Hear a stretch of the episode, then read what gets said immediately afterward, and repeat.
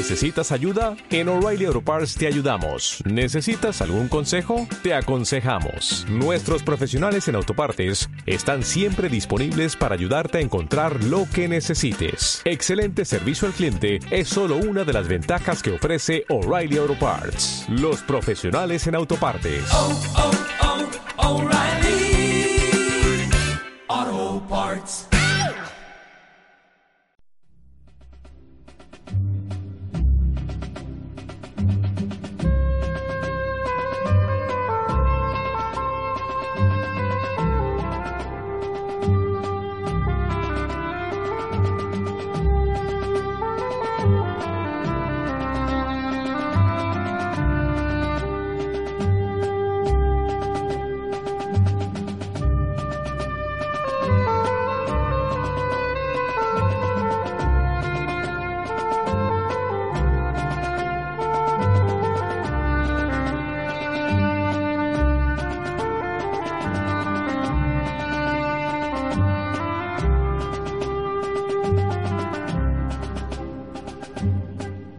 Buenos días, queridos oyentes. Bienvenidos a una nueva emisión de Radio Libertad Constituyente. Hoy es 20 de octubre de 2015 y les habla David López.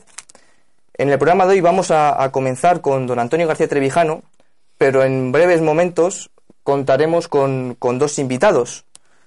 Al, primero, al primero de ellos ya le conocen, es don Armando Merino, residente en Múnich.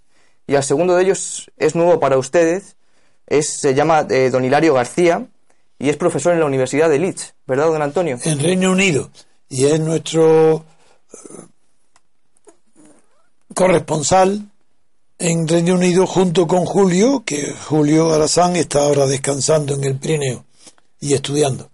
Muy bien, don Antonio. Pues si les parece, vamos a comenzar con una noticia que viene, con la noticia que viene publicada en la portada del, del diario El País. Y leemos lo siguiente. El PSOE exigirá por ley que los partidos hagan primarias. El programa socialista obliga a celebrar debates electorales y autoriza encue- encuestas hasta el último momento. Y en páginas interiores, concretamente en la página 15, leemos lo siguiente. El PSOE promete una ley para obligar a elegir a los candidatos en primarias. Don Antonio, Bien. Eh, como vengo desde hace casi más de 40 años repitiendo, incluso antes de que muriera Franco, ya escribí y hablé cada vez que tuve oportunidad, como es la clave, hablé de que en la ciencia política existe una, un descubrimiento sensacional, el de que los partidos no pueden practicar una política democrática. Así que todos los partidos de masa, especialmente los partidos socialistas, que son aquellos que sirvieron de estudio al gran sociólogo que hizo el descubrimiento, que se llama Mitchell, pues mm, la cuestión está en saber si este eh, descubrimiento de Robert Mitchell, que lo realizó en un estudio maravilloso, corto, de muy pocas páginas, el principio, luego lo extendió con mayor extensión, pero el, el, escrito fue en alemán, aunque él era italiano, pero era bilingüe y dominaba muy bien el alemán. El título del artículo era Der konservative Grundsatz der Parteiorganisation. Lo publicó en, en, la en una editorial del ISIP en el año 1909, nada menos. En ese artículo dice que todos los partidos de masas están condicionados por su propia organización interna y que toda organización lleva en sí una tendencia a la administración de esa organización por tendencias oligárquicas. En este sentido, lo que la conclusión hace tres conclusiones pequeñas de un estudio que es corto pero magistral. La primera conclusión que saca es que la formación de la oligarquía en el seno de las formas actuales de democracia es orgánica. Es decir, que es un principio orgánico de los partidos. La formación de oligarquías. Le llama él una tendencia esta a la que está sometida necesariamente toda organización, incluso la socialista no. Yo digo, con más evidencia que en ninguna en las organizaciones socialistas.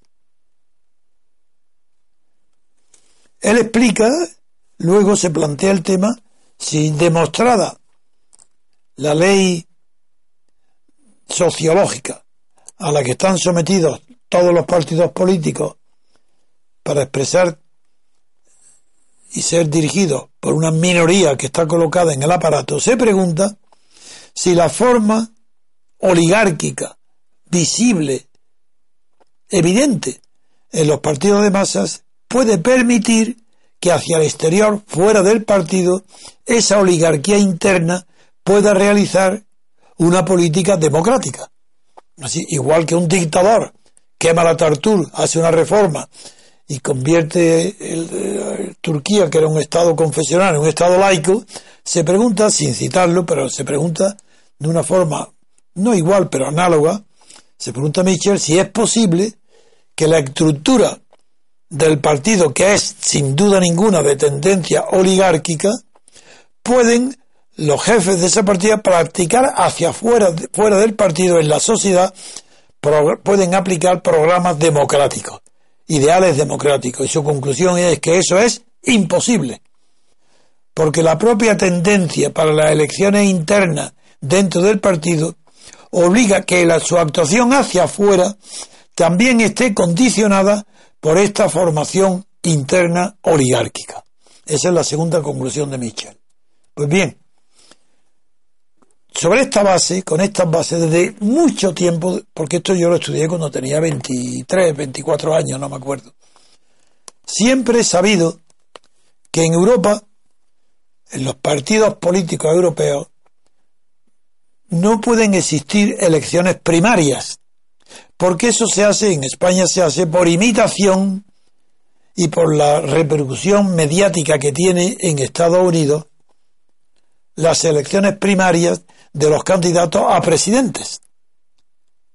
Entonces, todavía, si en Europa y en España en concreto las elecciones fueran presidenciales o presidencialistas, se entendería un poco, un poco nada más, porque después veré que también así eso es imposible, pero se entendería la voluntad, el deseo de que hubiera unas primarias para seleccionar los candidatos a presidente, que es lo que sucede en Estados Unidos.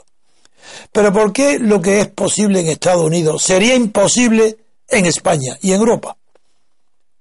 Porque en Estados Unidos los partidos políticos no son partidos organización, sino partidos electorales para la elección del presidente y de los gobernadores, que son elecciones directas.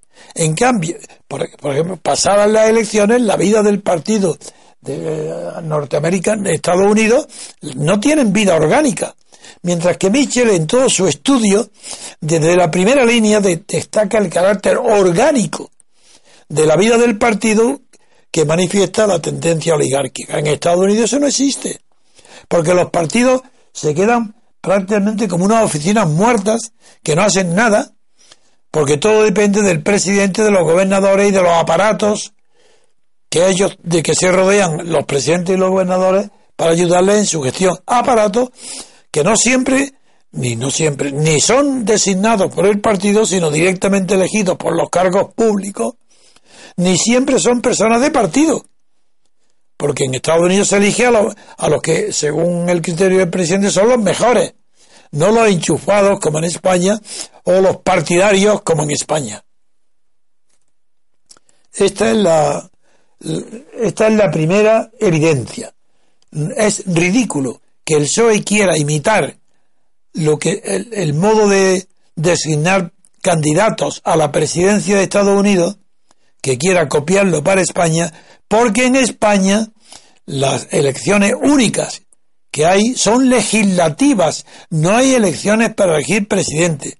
En consecuencia, si es para elecciones legislativas y, y, y dependiendo está además, a diferencia de Estados Unidos, de las listas de partidos, resulta que la oligarquía está reforzada, aumentada mucho más que en los tiempos de Michel, porque en su época, en 1909, no se habían inventado todavía en Europa el sistema proporcional. Y ahora, para seguir, le, digo a, a, sí, el tiempo que necesito para que entre en la radio Hilario y damos por eso una pauta ahora una pausa y para poder comunicar con él y seguir después de las preguntas que le haré sobre eh, lo que sucede en el Reino Unido seguiremos con lo que el PSOE propone en esta en este programa electoral. Muy bien gracias don Antonio. Queridos oyentes hacemos una pequeña pausa y enseguida seguimos con ustedes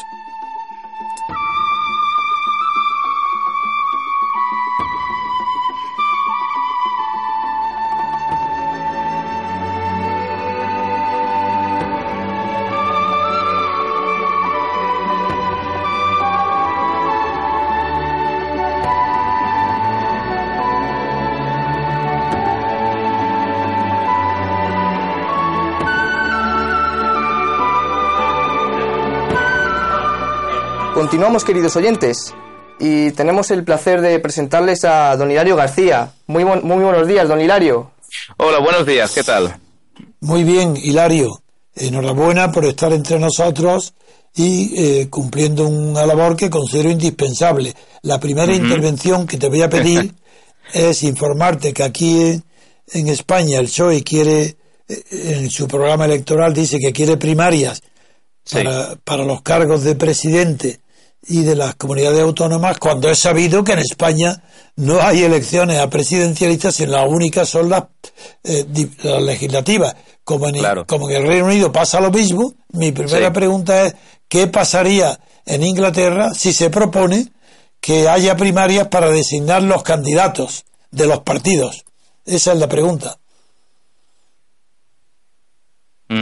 ¿Me oyes? Bueno, Sí, sí. Venga. Bueno, en primer lugar, muchísimas gracias por invitarme. Eh, es un placer y un, honor, en realidad, pues poder colaborar con el programa desde aquí, desde Inglaterra. Yo llevo aquí, pues, desde el año 2010 por temas profesionales y personales. ¿Está en la Universidad de Leeds? Estoy dando clase en un instituto eh, de secundaria y también en la Universidad de Leeds. también doy clase. Que yo estuve en Leeds ah, muy bien. Pero claro. Es una ciudad muy bonita. No, yo estuve ahí porque me operé de una pequeña. Eh, con el profesor Golligan, eh, eh, todavía creo que será, que la UNESCO me recomendó, el presidente de la UNESCO, como que era un, de los mejores especialistas en cáncer de. Pero no era de cáncer. Pero yo estuve ahí por motivos hospitalarios, sanitarios, pero tengo un buen recuerdo de la ciudad. Hombre, es una ciudad, es ahora mismo la tercera ciudad más importante del Reino Unido, bueno, de Inglaterra seguro, del Reino Unido quizá la cuarta, y, y, la verdad es que es una ciudad muy, con un gran ambiente universitario y comercial me gusta, me gusta muchísimo. Y ya le digo que, que aquí lo que pasa que es que es una situación completamente diferente, porque eh, para empezar, aquí el público británico, cuando me pregunta a mí sobre el sistema español, eh, eh, se lleva las manos a la cabeza cuando le describo cómo funciona, que hay solamente una lista de, de elaborada por el, líder del partido. Eso es una cosa que es que no les cabe en su cabeza. No puede comprender que en Europa siga habiendo un sistema así, lo cual es realmente sorprendente cuando sabemos que esto es lo, común en todo el continente y más aún en España, que encima hay que añadir a eso, pues eh, la tradición que traemos, efectivamente. Autoritario, claro. Efectivamente. Aquí, desde luego, eh, el tema de hay, hay muchas críticas con respecto al sistema, principalmente en el, en el aspecto de que no haya una segunda vuelta cuando se eligen a cada uno de los, de los representantes por distrito. Eh, hay mucha gente que realmente está muy desanimada, incluso se hizo en las últimas elecciones un, un programa en el que la gente se cambiaba el voto, o sea, si sabían que estaba en un, en un sitio en el que era imposible de que ganara la, su elección, su, su Candidato. candidato de su ideología particular, pues por internet se cambiaban eh, se cambiaban con otra persona en la que lo más probable era que fuera que ganase el de su el de su gusto. Entonces era una cosa una situación un poco eh, curiosa eh, un poco eh, graciosa incluso cómica y un poco rozando lo estrafalario, porque la verdad es que eh, la de- ahí se ve claramente que no es una democracia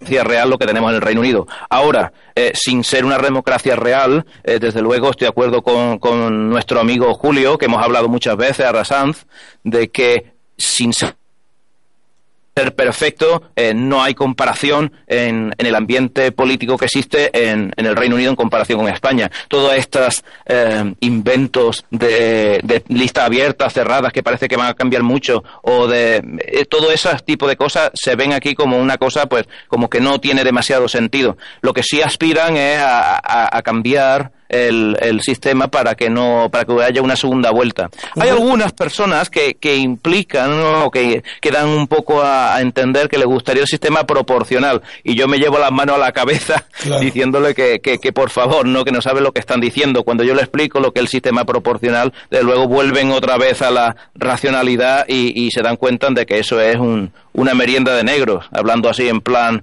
en plan vulgar y en plan eh, así como la gente de la calle no Claro, yo te recuerdo, eh, te recuerdo el- la polémica tan célebre que tuvieron Stuart Mill y Bagehot, que era el director, el fundador del Economist, sobre el sistema proporcional.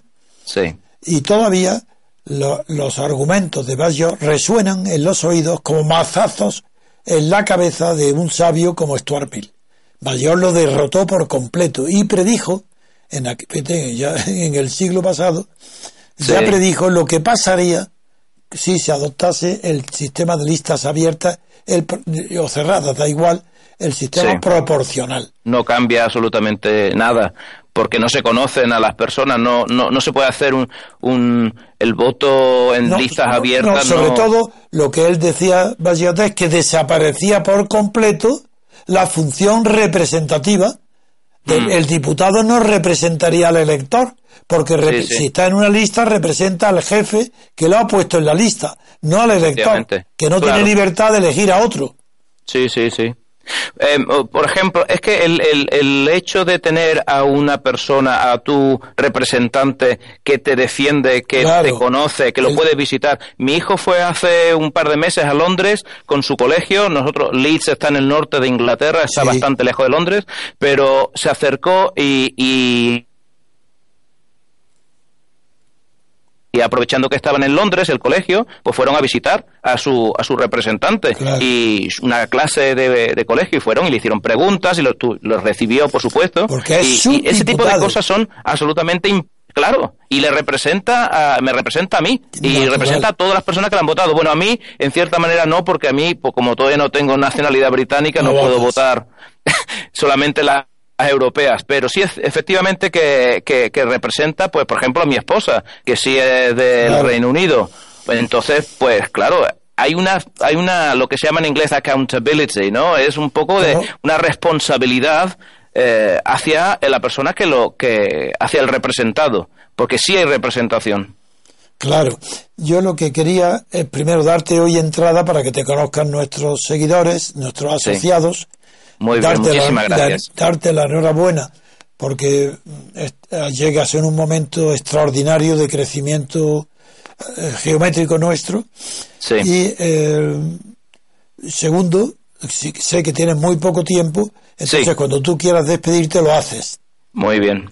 Yo desde luego recomendar que la gente, que todas las personas que escuchen el programa, que empiecen a, a- comentar y a hablar con los con sus amigos de, de, de los temas que decimos, de las verdades que se exponen, de las eh, de todas estas situaciones que, que, estamos denunciando desde el programa y que lleva usted tantísimos años, don Antonio, eh, llevándolo hacia adelante y yo de luego tengo la mayor admiración hacia su persona porque hay muy pocas personas que, que, que han sido capaces de, de, de, hacer lo que usted ha hecho. Yo desde luego tengo la posición de privilegio de estar en un sitio en el que sin ser democracia hay bastante... No, porque hay un sistema parlamentario cuasi perfecto. Efectivamente. No es democrático, pero no, la representación está asegurada. Efectivamente, y ese, eso es clave. Aunque no haya separación de poderes, pero mmm, bueno, la representación es un elemento clave. Esencial, Yo, el primero. Esencial. El primero, sin ese no, no podemos seguir avanzando. Más, la democracia se inventa sal, montándose, estando apoyada en la representación. Y lo que añade la democracia es la separación de poderes, nada más. Es que ese es su sustento, su, claro. su uh, cimiento, podemos decir. Uh -huh. Muy bien, pues cuando tú quieres, si quieres, yo seguiré con este mismo tema porque da para muchísimo. Perfecto. Y, y pues otro yo... día, ya con más tiempo, ya te explayarás. Efectivamente, y además, pues yo, principalmente también de temas de, por ejemplo, de educación, que es un tema Uy, interesantísimo. Pues te anuncio ya, en la educación, el PSOE, este mismo programa, sí. ha anunciado ya que quiere imponer la educación obligatoria desde los cero años a los 18. Es decir, un niño recién nacido con un día ya está sujeto a la educación forzosa, obligatoria. Me, eh, ¿Qué te parece? Don, don Antonio, hoy, me... eh, hoy está en la sí. prensa, desde cero años.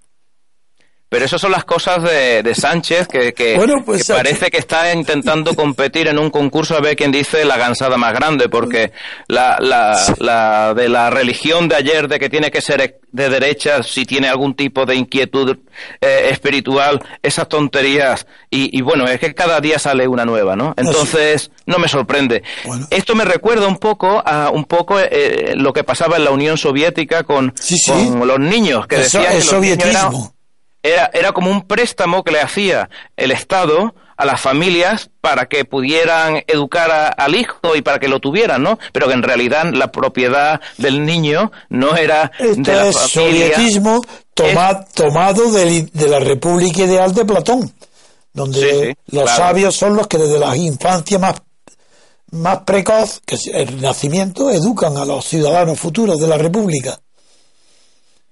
Muy bien, pero con una aproximación totalmente totalitaria. Completamente. Muy bien, pues, don Antonio, muchísimas gracias. Hasta muy pronto, eh, Hilario. Dime. Hasta muy pronto, un fuerte abrazo y gracias Igualmente. por tu ayuda a esta noble causa. Muchas gracias. Muy bien. Muchas un saludo a todos los repúblicos. Muchas Venga, gracias, hasta ahora. Hasta pronto. Muy bien, queridos, queridos oyentes. Pues vamos a hacer una pequeña pausa tras esta conversación con nuestro nuevo corresponsal y enseguida volvemos.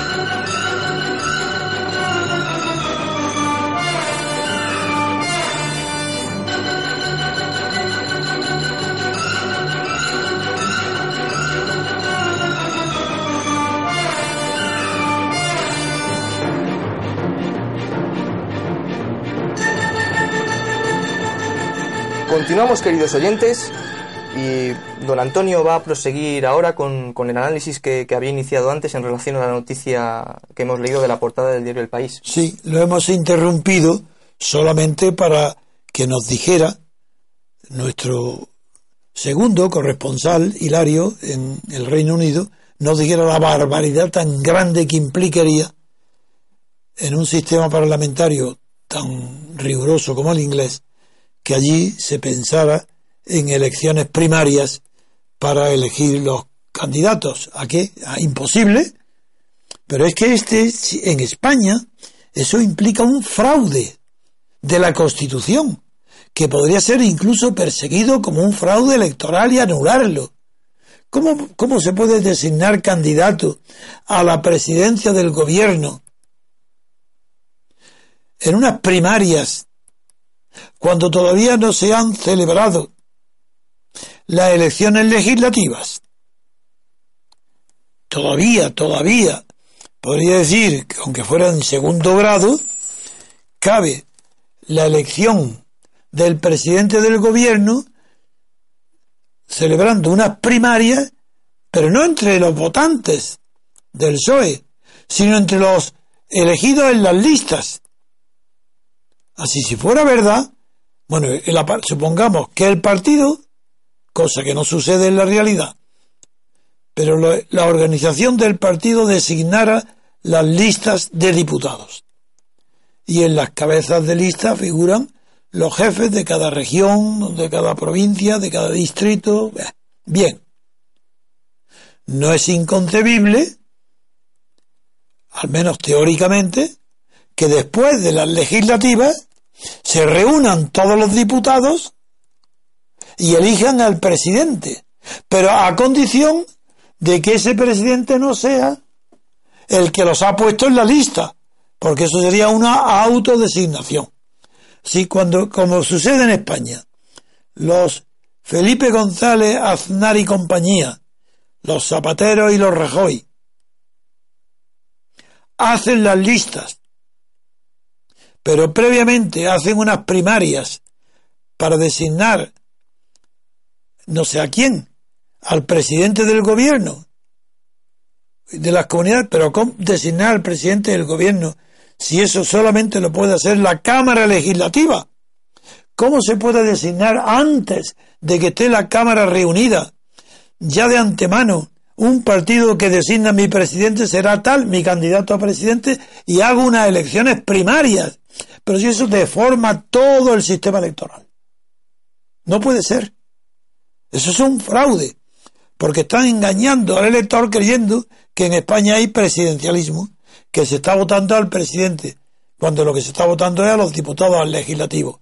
Entonces, en el caso de que se rigiera el sistema político español por la voluntad de los gobernados, es decir, de los electores, se daría el contrasentido que los electores están engañados, ese es el fraude, porque están eligiendo no a diputados de una lista, están eligiendo al presidente, ya que esos diputados son sicarios, criados del presidente que lo ha puesto en la lista. No pueden nombrar a otro más que a, aquel, a su jefe. Pero esto es, esto es un verdadero fraude. Esto es un tribunal constitucional nombrado a su vez por los mismos, está incapacitado para anular y decir eso es un fraude. Elecciones primarias para qué? Lo que importa es, ¿hay o no hay aparato directivo en, la vida interna de los partidos? ¿Hay o no hay en el interior de los partidos vida orgánica del partido? Porque eso no lo hay en Estados Unidos.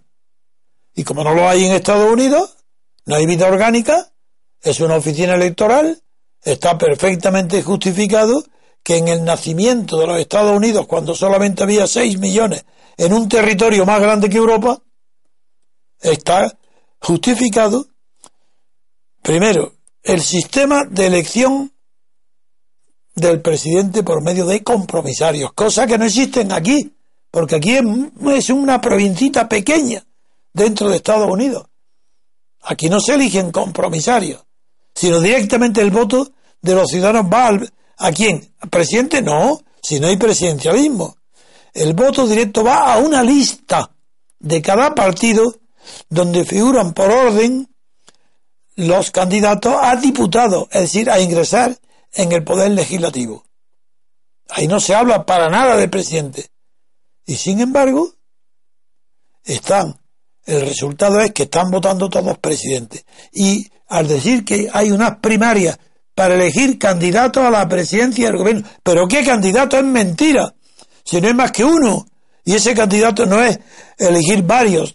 O cada partido no, cada partido tiene uno. Pero mucho antes de celebrar las elecciones. Y antes de celebrar las elecciones legislativas. Ese uno es el jefe de la pandilla que va a hacer listas de diputados. Que son las únicas que se van a presentar a la ratificación, no a la elección. El ciudadano no puede elegir, el votante no, ratifica, según cuál es el partido de su gusto, ratifica la lista de tal o cual partido. Y luego, una vez reunido en el Parlamento todas esas listas de todos los partidos, se procede a la votación de un presidente. Pero eso no tiene nada que ver ni con los gobernados, ni con las elecciones. Por tanto, digo, es un fraude. Primer punto. Por supuesto que el aparato dirigente, la dirección del Partido Socialista, sabe, como dice literalmente el, el país al publicar esta noticia, que la obligación de elegir a los candidatos por primarias, como pretende el PSOE, no es, no, no, no es, esa obligación no lo es para elegir a los cargos públicos del PSOE. Aunque sí se dice, dice el PSOE, que hay que dotar de mayor capacidad de participación a los afiliados mediante la elección directa de determinados cargos orgánicos. Esto, ¿sabéis lo que esto quiere decir? Ante este lenguaje obtruso, ¿qué quiere decir esto? Que saben que es un fraude. ¿Cómo quieren corregir ese fraude? El fraude consiste en que las primarias del PSOE es para su vida orgánica interna. Pero de hecho están eligiendo el presidente. Es decir, algo que significa elegir al presidente para que dirija la vida orgánica interna del PSOE, ¿eso mismo sirve? No, el, que vota sabe que es el futuro presidente en el caso que el, el PSOE gane las legislativas, porque presidente no hay. Pues bien, ¿sabéis cómo corrige ese fraude? Diciendo que se corrige dotando de mayor capacidad de participación a los afiliados del PSOE mediante la elección directa de determinados cargos orgánicos, cargos internos del PSOE. Es diciendo, hombre, con esto reconocen, uno, que no hay vida democrática dentro del PSOE. Y desean, nos dicen, que se puede dotar de mayor capacidad de participación, mayor democracia, no, mayor no, introducir la democracia en los afiliados del PSOE mediante elección directa de determinados cargos orgánicos, es decir, elección democrática.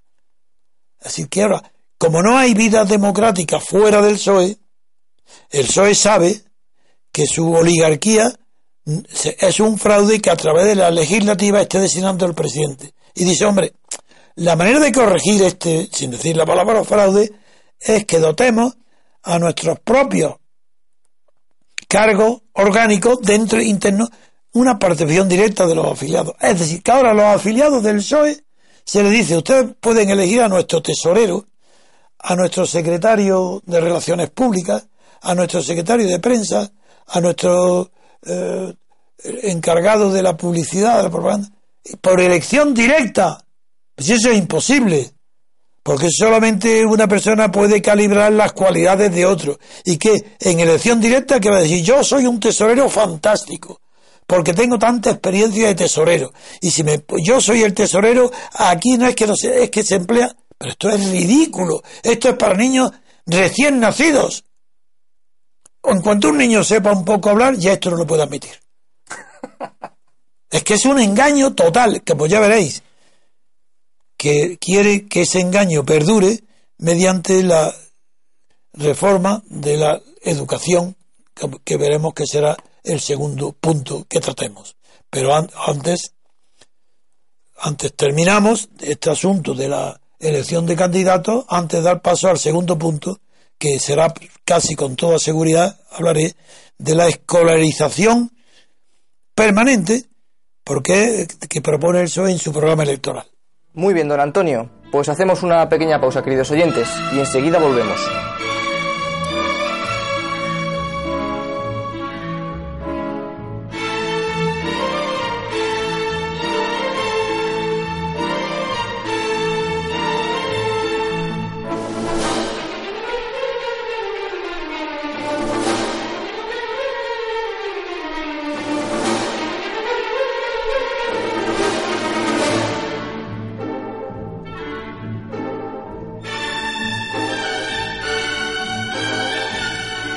Continuamos, queridos oyentes. Y en esta parte, como bien se ha anunciado antes, don Antonio nos va a hablar sobre la ampliación en el índice de escolarización. Don Antonio. Sí, porque en el mismo programa, borrador de programa electoral del PSOE, que propone su nuevo genio, Pedro Sánchez, dice literalmente que el objetivo del PSOE es ampliar el índice de escolarización, índice. Para decir, en lugar de los años de escolarización, dice índice, pero bueno, prorrogar, ampliar el índice de escolarización desde los 0 a los 18 años. La ley de ver sería derogada, por tanto, para sustituirla por una ley de educación consensuada. Esto sí que es importante. En primer lugar, vamos a partir del índice. A partir del cero año, quiere decir desde el recién nacido de unas horas hasta que cumple un año. Está incluido en la educación obligatoria, en la escolarización pública, forzosa. ¿Qué dirán las madres y los padres? Que un niño con 10 días está ya obligado a un, a un índice de escolarización. Pero esto, ¿cómo, ¿cómo se puede tener semejante locura? Son, aparte de que sean esquizofrénicos, este Pedro Sánchez, pero que si quiere que nadie lo pueda rebasar por la izquierda, ni siquiera aquellos que se ponían a la izquierda del Partido Comunista en la época revolucionaria y que Lenin llamó la enfermedad infantil del comunismo. Pero, ¿qué, pero ¿cómo puede ser que considera que tienen que ser obligatoriamente escolarizados? No escolarizados significa escuela, no jardines de la infancia ni guarderías. Que bueno, no entro en ese tema tan escabroso de la guardería. Porque claro, es un tema fundamental para la maternidad. Y si la maternidad tiene unos plazos de lactancia, eso no quiere decir que la maternidad, una vez cumplidos esos plazos mínimos, queda libre de su afecto. Entonces todo, todo lo que sea limitar el tiempo de donde nace, crece, se fortalece el amor, el afecto, el amor entre los padres y su descendencia directa, los hijos, todo eso es delicadísimo. Es verdad que afecta a la mujer y que las mujeres que viven de su trabajo necesitan tiempo. Pero eso es una cosa y otra muy distinta. Decir que un niño tiene que estar en el índice de escolarización desde el día siguiente en. Esto es demasiado. No es que sea soviético, porque recuerda el plan, el plan de los soviets, sino que también cuando he hablado antes con nuestro corresponsal en, en, en, en, el Reino Unido, esto recuerda los planes ensoñadores del idealismo de Platón en la República de los Sabios, o los programas más extremistas del Soviet, o las utopías de, de los grandes escritores reflejando cómo se puede educar una comunidad sin propiedad y sin, y sin padres. Las comunas, una comuna que sí, la madre sabe quién es sus hijos, los padres no. No se sabe quiénes son. No sé lo que quiere decir esto de índice de escolarización desde los ceros, desde el día siguiente que ha nacido hasta el primer año. Esto se basta para destruirse por sí mismo. Como un niño antes que no tiene un año, ya está obligado a la escolarización. Un año, dos años, tres años. Es demasiado fuerte desde el punto de vista del conocimiento de la psicología infantil para poder admitirlo. Los grandes psicólogos de la vida infantil, especialmente estoy pensando en el suizo Piaget, tienen escrito miles de páginas sobre estos temas. A nadie de ellos se pondría las manos en la cabeza si escuchara estos programas aberrantes que se le ocurren a Pedro Sánchez. Muy bien, don Antonio. Pues finalizado este tema, hacemos una pequeña pausa y enseguida vol volvemos, queridos oyentes.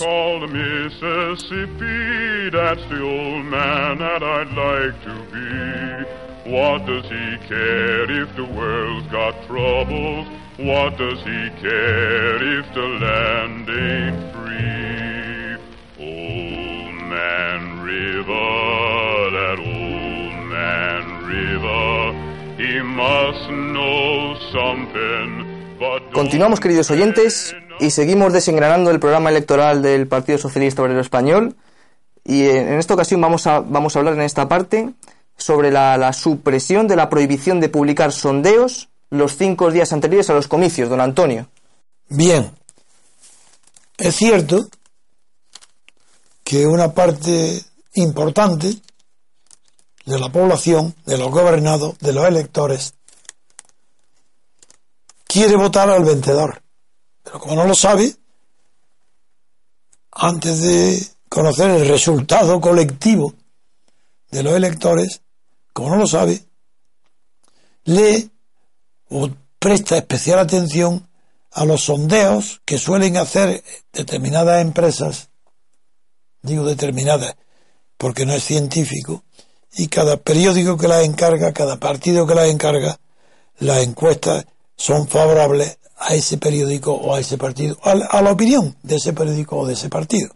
Pues bien, los que es normal que los que no tienen personalidad política, los electores que no saben bien lo que hacer, ni lo que les saben tampoco, quién defenderá mejor los intereses suyos de gobernado, suelen leer con atención las encuestas porque quieren votar al vencedor. Son unos oportunistas antes de las elecciones, durante y después. Y si hay cambio de régimen, los primeros que cambiarán serán ellos. Estos son los chaqueteros. Los últimos, que los indecisos, esos son los chaqueteros. No tienen idea, no saben. Y quieren ver a quién, al final, a quién le va a favorecer más a él. Y se esperan al final. Están indecisos no porque quieren, estén pensando en el bien general o el interés de todos, no porque estén pensando en qué se resultará mejor para el conjunto de los españoles, sino para él mismo, su interés. Su interés no quiere decir siempre el interés económico, ni que puede ser el interés ideológico, el interés de que se esté satisfecho, prefiere que gane uno a que gane otro, porque es su interés personal. Entonces leen los sondeos.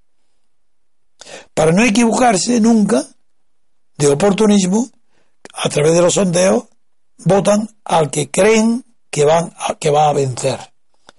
Porque cuando el Partido Comunista desde siempre en España o en Italia se presenta y dice que, o Garzón ahora, que aspira a ganar, todo el mundo se ríe, sabe que eso es imposible.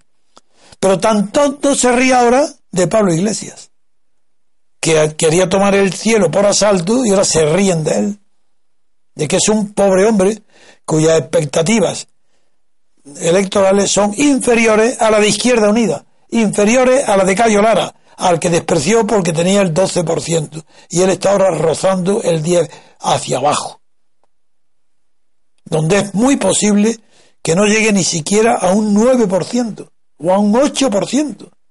Este hombre que se comía el mundo, no solo el español, sino el inglés, el Estados Unidos, que tenía, que tenía hepatados a todos los medios de comunicación del mundo occidental, resulta que es un blef.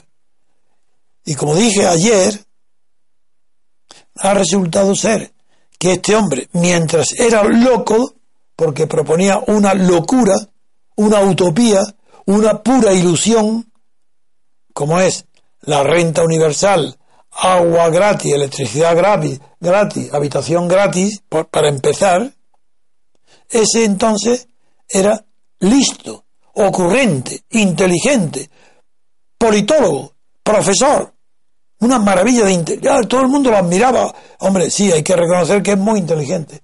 Hoy, que parece ya lo que es un pobre idiota, pues eh, aparece en las televisiones como lo que es. ¿Pero por qué? Porque al haber perdido el fuego de la ilusión no sabe ni hablar. Él necesitaba esa llama interior en la que no creía. Pero como un actor representando a Shakespeare, no es lo mismo que un actor representando a un comediante de pueblo, a un comediógrafo. Pues él cuando representaba el papel de Salvador del mundo se le iluminó como un ángel. La cara y la oratoria, la velocidad, la seguridad del sí mismo, la mirada, la figura, lo que su figura, que es deforme, parecía Al contrario, ser un aliciente más para seguirlo, aplaudiendo a la altura de los hombros, haciendo que todo eso se puso de moda y la gente empezaba a aplaudir a la altura de sus hombros, alargando los brazos, sin darse cuenta que es que tiene los brazos muy cortos comparado con la cintura tan baja. Y si aplaude abajo es que no, no, no sus brazos no llegan a la cintura. Pero todas esas virtudes del visionario loco, sí, en la expresión oratoria, vocabulario, en la expresión corporal, gestos, seguridad, chulería, ha desaparecido por encanto. Como dije el primer día, hoy lo repiten todos los periódicos, pero cuando yo hablo yo no leo un periódico, lo dije el primero.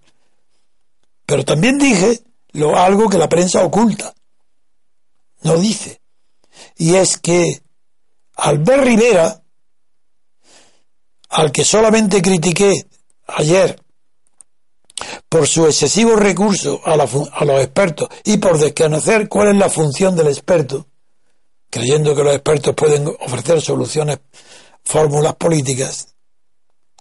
Sin embargo, también digo que estuvo muy mal. Es verdad que estuvo peor Pablo Iglesias. Pero Albert Rivera, eso dio la impresión de qué. ¿De qué dio la impresión?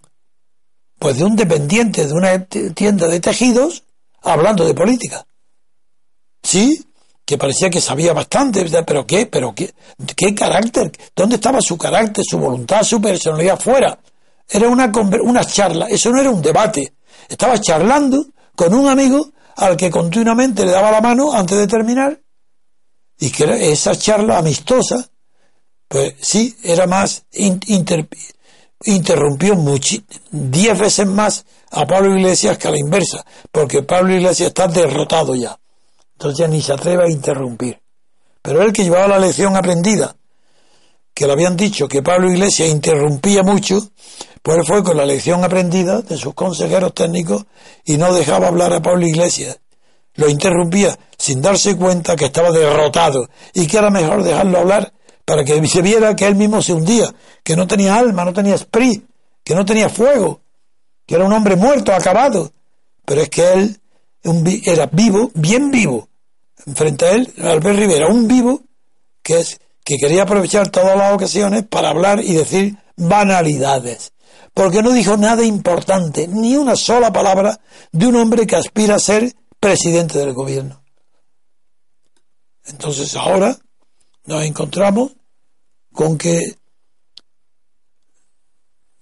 la publicación, el PSOE, Pedro Sánchez, aleccionado, porque tal vez necesite el oportunismo, no sin tal vez, necesita el voto oportunista para quitárselo al PP, ha prohibido, mejor dicho, sí, que se suspendan, que se suspendan los sondeos cinco días antes de las elecciones. Ha suprimido esa prohibición. Por tanto, sondeos se pueden publicar continuamente, el mismo día de la elección. ¿A quién favorece? A los oportunistas, porque el PSOE quiere recoger el voto de quién? De los oportunistas y quiere que haya sondeos hasta el último segundo para que los sondeos suyos tengan más presión. Las empresas que lo van a hacer a favor del PSOE o los periódicos puedan darle la oportunidad de ganar. Estos son las reformas del PSOE. Y yo pregunto, ¿es bueno o es malo? ¿Qué es mejor? ¿Prohibir los sondeos o dejarlos hasta el final? Yo creo que como son en unas elecciones de listas de partido, es indiferente por completo. Que las dejen me da igual, no, no a mí. Para los resultados finales y para la democracia es indiferente que los sondeos se publiquen o se dejen de, de, publicar, que se prohíban o no. Porque los programas se parecen todos unos a otros. De, de, de palabras parecen muy distintos, pero como luego vienen los presupuestos, y, obligan los presupuestos a hacer lo que permite el dinero, todos se escudan en los presupuestos y la ley de presupuestos es la, es la verdadero programa electoral del partido, por tanto los programas son iguales. eso explica que cuando gobierna Aznar o Felipe González no se distinga para nada el problema número uno de España, que era lo que estaba pasando en Cataluña. Que estaba eso, pues, pues nada, eh, eso no tiene. ¿Qué, ¿Qué importa los sondeos que se permitan hasta el último segundo a mí me parece me, es indiferente por completo. Porque que los oportunistas tengan la oportunidad de cambiar de bando en el último segundo que lo hagan. Si eso no se puede suprimir el oportunismo. Si en los pueblos latinos el colócanos a todos que le decían a Nadelio Rivas ministro de la monarquía o la envidia como educación infantil de los padres de familia para que sus hijos puedan tener opción a los puestos del Estado cuando se daban a dedo. Si todo eso ha desaparecido. Hoy, publicar los sondeos antes o después es indiferente. Es más limpio. Teóricamente, decir quedan prohibidos cinco días o cuatro días o tres días antes de la elección. Es más limpio, parece más elegante para no influir. Pero ¿cómo para no influir? Si todas las leyes electorales implican una decisión de antemano de que sea imposible la buena elección de un candidato. Pero si el problema de España es que la meritocracia es imposible de que llegue un día a estar presente, porque las personas de mérito no pueden aceptar que se les pongan listas de partidos y que lo que se discuta es el número 20, el 21 o el 30. Pero que vamos a decir la verdad, si todo eso en España es indiferente. Las listas de partidos es el horror y la bajeza de todo sistema electoral. Porque no hay diputado de distrito, no tenemos a nadie que nos represente. ¿Qué importa que se publiquen o no los sondeos? Si esos sondeos lo que publican es propaganda de partido. ¿A qué partido va a ganar? A ese me apunto. Si no son las personas, ¿pero qué va a ganar? ¿Qué? ¿A un régimen presidencialista? No. En un sistema legislativo teóricamente. Por tanto, una vez más, fraude, fraude y fraude. Muy bien, don Antonio. Pues tras esta exposición hacemos otra pequeña pausa. Estamos aquí enseguida. Y que-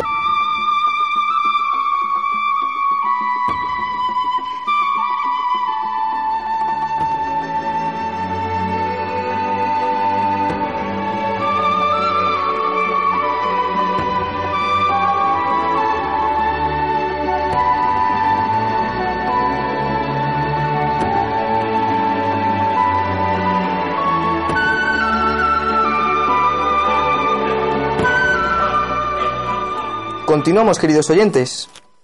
Vamos a, en esta parte a, leer la portada que viene en el diario El Mundo, también en relación al programa del, Partido Socialista Obrero Español. Y dice lo siguiente, el PSOE eliminará la religión en colegios públicos y privados. El proyecto socialista obliga a denunciar, a denunciar el concordato con la Santa Sede para conseguir un Estado laico.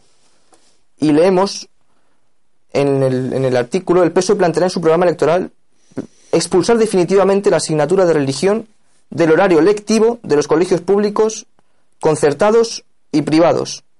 El objetivo de la actual líder socialista, Pedro Sánchez, es, en palabras entrecomilladas, promover una escuela laica, donde no quepan las enseñanzas confesionales. Don Antonio. Sí, después de haber comentado la barbarie de escolarizar a los niños a partir desde que nacen, año cero, hasta los 18, además de esa barbarie, ahora vienen, añaden en el mismo programa, en el borrador del programa añade el PSOE que eliminará la religión en colegios públicos, concertados y privados. Esto no lo oído yo en mi vida, en ningún país del mundo, salvo, claro, en la Unión Soviética. Bien, que se elimine de los colegios públicos la obligatoriedad disciplinaria de la enseñanza de la religión católica y de la o de cualquier otra es comprensible. Pero que se suprima el aprendizaje, el, estudio, los horarios lectivos de los colegios concertados y privados, sobre todo estos, pero ¿cómo le puede? Es que no se da cuenta que la intromisión de la red pública en lo privado implica totalitarismo. Es que no sabe el PSOE ni este ignorante, este burro de Sánchez, no sabe que la enseñanza privada en España no puede condicionarla la política del Estado. No puede ser que los padres pueden mandar a su hijo a enseñarle exclusivamente la religión, o las religiones, o la católica, o la musulmana, o el budismo, o el taoísmo. Pero ¿cómo se han creído que se puede legislar sobre todo? Estos aprendices de brujo totalitario. ¿Qué locura está diciendo Pedro Sánchez promover una escuela pública laica donde no quepan las enseñanzas confesionales? De acuerdo, la escuela pública, pero ¿qué tiene que ver eso con los colegios privados católicos? Y, y añade el periódico que dice, ni siquiera los colegios privados católicos podrán dar religión en las aulas y en horario escolar. Solo lo podrán hacer en forma extraescolar como dicen los socialistas del partido, igual que la danza española o las actividades deportivas infantiles. Bien, equiparar la religión, la enseñanza y el conocimiento de la religión, después de haber suprimido la enseñanza de la filosofía, es uno de los mayores disparates que yo he oído nunca sobre el tema de la educación. Porque si se suprime la filosofía, no se conoce el origen ni el motivo de que por qué los griegos pasaron del tratar sobre la naturaleza, nada más, era el título de todas las obras, de los presocráticos, eran sobre la naturaleza, Heráclito, Parménides, todos, ¿Por qué motivo se pasó a la enseñanza no de la naturaleza, sino de la conducta humana, las humanidades? Quien no estudia filosofía no sabe por qué. Ni por qué apareció la escuela de sofistas, ni por qué Sócrates el primero que plantea ante la posteridad el tema de la filosofía. Ni por qué nace de ahí, de Sócrates, nace Platón, y de Platón nace Aristóteles. Es que no se. Y ahora añade y suprimimos la religión. Especialmente, claro, no quieren enseñanzas confesionales. Pero ¿qué creen que es la religión? Pero si la religión es un sentimiento que ya está impreso en el corazón de la humanidad desde que tenemos noticias de su existencia. Cuanto más primitivos los hombres y menos conocen el trueno, el viento, la lluvia o el sol o el terremoto, desde entonces se lo explican por los dioses, la cólera o la benignidad de los dioses. Y Yabel, Yael, Yabel, Jehová, son nombres que atribuyen cada pueblo a su Dios que lo protege. Y así se llega al monoteísmo. Pero la civilización eh, del politeísmo es una civilización exquisita, donde hay enseñanza de la religión. Claro que hoy se llama mitología, pero es una enseñanza didáctica extraordinaria, no sólo porque ha sido la madre del arte primitivo y del moderno, sino porque en las enseñanzas y costumbres de los dioses, a imitación de los humanos, que esos son dioses de mayor fuerza, mayor potencia, pero son como los humanos, el hombre aprendió a conocer lo que es la moral y la justicia. ¿Cómo se puede conocer lo que es el derecho o la justicia si no, si no tiene enseñanza de la moral? Si no sabe distinguir entre moral y ética, por ejemplo. ¿Pero qué creéis que es el imperativo categórico de Kant? Sí, es un dirigido a personas formadas, potentes, eh, intelectualmente, quiero decir, que son capaces de hacerse un ideal de comportamiento hacia los demás. Es el imperativo categórico. Haz, haz siempre aquello que puede ser convertido en regla universal. Compórtate como si tu vida fuera ejemplo para el mundo. Claro, que eso no lo puede decir un hambriento. Pero de ahí a suprimir la enseñanza de la religión, pero ¿qué diferencia entre la religión? La moral natural aparece después de las religiones, no antes. El primer conocimiento que tenemos del hombre es religioso. Es reverencial.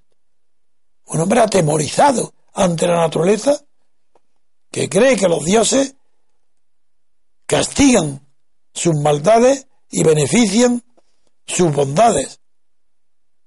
Es tan antiguo la creencia en la religión como la humanidad. Es cierto que hay un proceso luego de proceso racional donde se puede ser ateo, deísta no, deísta es otra cuestión. Agnóstico es otra cuestión. Agnóstico es el que no cree en una cosa ni en otra. Es socialdemócrata. Todo agnóstico es un socialdemócrata. No cree en la existencia de Dios, dice, porque nadie se lo ha probado. Pero añade, tampoco creo en que Dios no exista. Puede ser que exista porque nadie me ha probado que no exista. Nadie me pruebe ni que exista ni que no exista. Por tanto, soy agnóstico. Eres un cobarde socialdemócrata. Porque tú tienes que regirte por tu razón. Y si no encuentras que ninguna prueba de la existencia de Dios te convence, eres ateo. Y si ninguna te prueba la existencia, es que necesitas la fe. Porque el problema es ese. En la vida se elige entre guiarte por la fe o, o guiarte por la razón. O al menos por la conducta racional, que es una conducta que puede pedirse que se extienda a los demás. No es una conducta arbitraria o loca, sino una conducta previsible, porque está sujeta a reglas racionales que serían válidas para todo el mundo, para un mendigo y para un multimillonario. En eso se diferencia lo razonable en el comportamiento humano del imperativo categórico de Kant, que implica ser un ser superior, para pretender nada menos que tu modo de obrar sirva de ejemplo universal. Eso, para los seres superiores, bien, pero no puede ser de aplicación universal. Ahora resulta que se ha eliminado la filosofía y se elimina la religión. Y los padres religiosos, en nuestro caso católicos, no pueden enviar sus hijos a ninguna enseñanza de religión que sea escolar, que sea, que, que sea numerosa. No, tiene que, si quiere, que lo haga de manera privada, con un cura, un preceptor religioso que le enseña a sus hijos. Entonces el hijo pierde, ahí sí que pierde la sociabilidad. Ahí el niño sí que la pierde. Si no está en un colegio más amplio de compañeros con los que tenga juego y disgustos, peleas y simpatías. Ahí sí que la pierde. En cambio ahora se pone de moda entre los padres acomodaticios y las madres que están deseando recibir esas lecciones, se pone de moda que la sociabilidad del niño tiene que adquirirla enseguida. En eso que tú antes has llamado, que está aquí con nosotros, Carlos, que me hablaste del aprendizaje primario, infantil o precoz, ¿cómo dijiste que llamaba? Estimulación temprana. Eso es. Mediante la estimulación temprana es que se estimula a un niño de un día fuera de su casa, bueno, y que le dé de mamar el pecho varias mujeres que estén embarazadas para aumentar su sociabilidad, para que no tenga leche solo de la madre. ¿Eso qué es eso? Eso es un privilegio que no puede ser, tienen que ser todos iguales. Entonces los niños tienen que mamar de pechos diferentes y mandarlos muy pequeñitos, con menos de un año, al jardín de la infancia para estimular sociabilidad. Estos imbéciles no han leído ni una palabra de los grandes psicólogos de psicología infantil. Porque la sociabilidad necesaria empieza en la familia. Son los padres y los hermanos, los tíos, los abuelos, los que propician y favorecen la adquisición de hábitos y de mentalidades sociales o sociables de los niños pequeños. Es verdad, luego, que el trabajo de la mujer ha llevado consigo la necesidad de crear, pues, recintos para guardar con vigilancia a los menores. Pero no se les enseña nada. Sí, sociabilidad. Pues no, todos entran llorando y casi todos salen llorando. Eso es una manera. Bien, no entro ahora porque no es el tema. Solo quiero decir que la religión es, si se, se puede suprimir la enseñanza religiosa de la enseñanza pública, es evidente, si el Estado es laico, no tiene por qué optar por una religión católica en detrimento de otras religiones por el hecho de que su, la inmensa mayoría de los gobernados en, en ese Estado sea católica. Pero la moral enseña todas las religiones. Que enseñe moral, que cree una disciplina de moralidad, no de ética. La ética ya pertenece a la filosofía y es el estudio racional o racionalización de la moral. Que estudie la moral, que es costumbre. Si la moral es las costumbres, es que se olvida la palabra mores o costumbres. Como decía Cicerón, la moral son las costumbres. ¿Cómo se va a dejar de enseñar en los colegios a los niños cuáles son las costumbres sanas que no perjudican a la sociedad y que favorecen la convivencia? Esa es la moral. ¿Que no estudien ética? No, que se deje a la filosofía, la ética.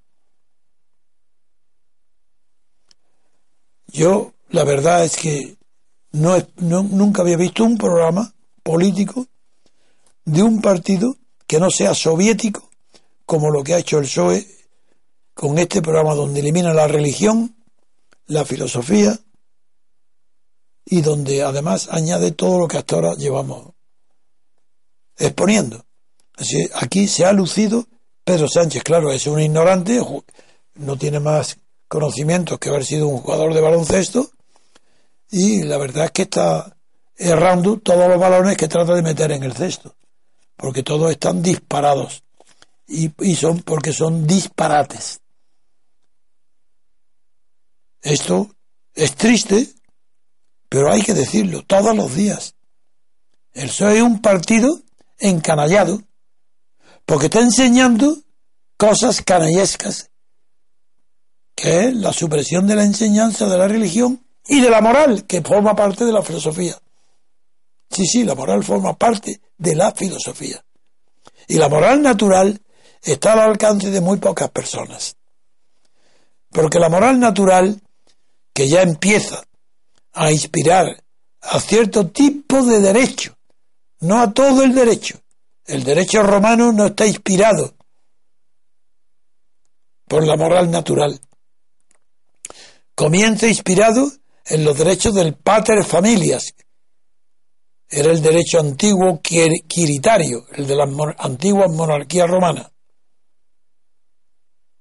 Pero el derecho inspirado en la moral natural empieza luego ya cuando el triunfo de Roma hace que lleguen a Roma en busca, como ahora los famélicos emigrantes, llegan del mundo entero buscando unos como esclavos y luego se liberan mediante la manumicio, otros son que van en busca de comida y forman lo que se llama el pueblo de los peregrinos, que no habitan dentro del recinto de Roma, sino fuera, y que no se sujetan, no están sujetos al derecho romano, sino al ius gentium, el derecho de gentes.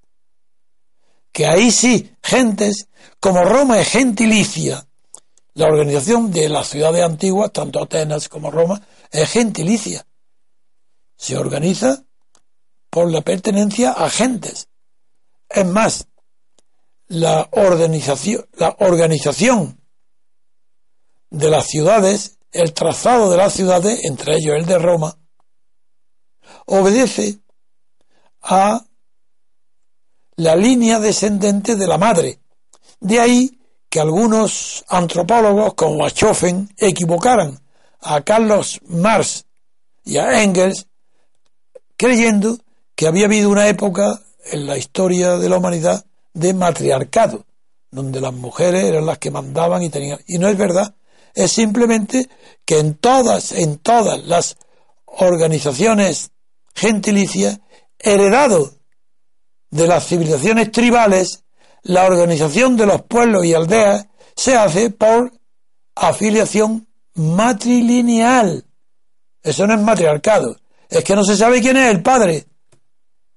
Y como no se sabe, se organiza la ciudad en torno a los troncos y, y ramas derivadas de la madre. Y Roma también. Se organizó la ciudad de Roma así.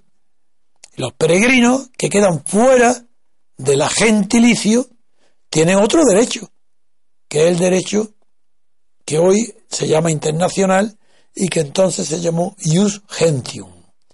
Cuando oigo hablar a Pablo Iglesias, decir nuestra gente, mi gente, porque no le llaman al pueblo, ya no le llaman pueblo, le llaman gente. Ni a los gobernados le llaman gobernados, le llaman gente. No se dan cuenta que están ofendiendo al pueblo y a los gobernados porque gente significa una parte especial de la totalidad. Gente no es la totalidad. Era la totalidad cuando la organización era tribal o gentilicia. Entonces la gente sí, de, de gente, de genes, era racista, era gentilicia. Entonces se puede decir, mi gente, tú perteneces a esa gente, de acuerdo, pero en los pueblos modernos, donde se ha perdido por completo las líneas de descendencia genética, la organización de las ciudades por razones genéticas ha desaparecido. Resulta ridículo y anacrónico que un pretendido político revolucionario venga a hablarnos de mi gente y la gente. Si la gente no es la totalidad nunca, es una parte de la ciudad, es una parte de la población, es una parte del pueblo, es una parte de los gobernados, que en Roma se llamaba, eso era el derecho ius gentium, para regular la vida en común de los peregrinos que no eran ciudadanos romanos. Con eso critico otra vez más el lenguaje creado por Pablo Iglesias y por Podemos que repiten continuamente mi gente, mi gente. ¿Pero qué mi gente? ¿Es tu raza? ¿Es tu genealogía? ¿Son tus genes? ¿Por qué no dice el pueblo? Porque eso lo dice el Partido Comunista y tú has querido distinguirte y separar. No, el pueblo ni siquiera lo dice el Partido Comunista. El pueblo le dice la tradición de la democracia que atribuye el Kratos, que, que el Kratos, la democracia es demo, que significa pueblo, y Kratos, que es fuerza, es la fuerza del pueblo, no es el gobierno del pueblo, el origen etimológico. Es más, en la etimología, la palabra griega demos, en, latín, se dice cibes. Pero cibes no significa igual que demos, porque cibes no significa ciudadano. Cibes significa en Roma con ciudadano, que tiene un matiz que no tiene el demos griego. Y esto se enseña muy bien en los grandes lingüistas. Yo me lo enseñó hace muchísimo tiempo. Benveniste. Muy bien, queridos oyentes.